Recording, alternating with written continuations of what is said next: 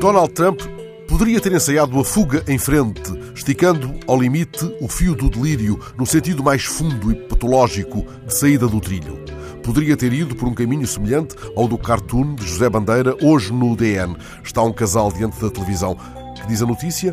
O ataque de refugiados na Suécia, a que Trump fez referência, parece nunca ter existido. Diz a mulher. Um lapso qualquer um tem. Amanhã ele resolve isso. Como? Interessa-se o marido. E a mulher, admitindo que a Suécia nunca existiu. Mas Trump optou pela mais cândida desfaçatez, explicando, algumas horas depois, que tinha visto o ataque de refugiados na Fox, numa história transmitida na Fox. Temos assim confirmado que, numa explicação inocente, embora não menos perigosa, o presidente dos Estados Unidos colhe informação oficial em séries de ficção e sobre essa informação constrói um argumentário. Uma explicação benévola seria a de que estamos perante uma versão grosseira de Peter Pan, mas o magnata que exerce a presidência dos Estados Unidos, a partir do Twitter, não está em viagem para a terra do nunca. Na mesma intervenção em que se referiu a um inexistente atentado de refugiados na Suécia, Trump discorreu também sobre o que é e não é falso, disparando de novo sobre aquilo que define como imprensa desonesta. Uma promessa de Trump: não vamos deixar que as notícias falsas nos digam o que fazer.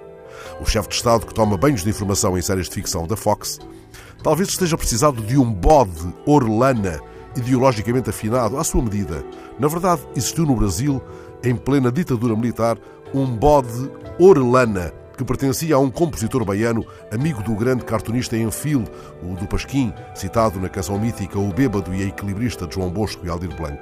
Este bode Orlana existiu de facto, foi comprado pelo compositor Elomar Figueira Melo a um italiano em São Paulo e não se bastava com o capim e palha seca indicados para a dieta dos bodes. Comia também livros e jornais.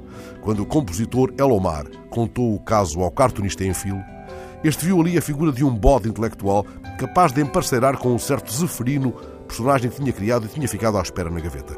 O bode Orlana de Enfil ficava por vezes em estado de choque quando comia certos jornais. O bode de que Trump precisa teria, é claro, de ter um estômago de aço, capaz de digerir a desonestidade da imprensa e retuitá-la, produzindo um gás tão letal como o gás do riso do Joker, figura ficcionada que talvez coubesse numa task force estratégica do presidente dos Estados Unidos, pois também teve a sua fase piadista, o Joker.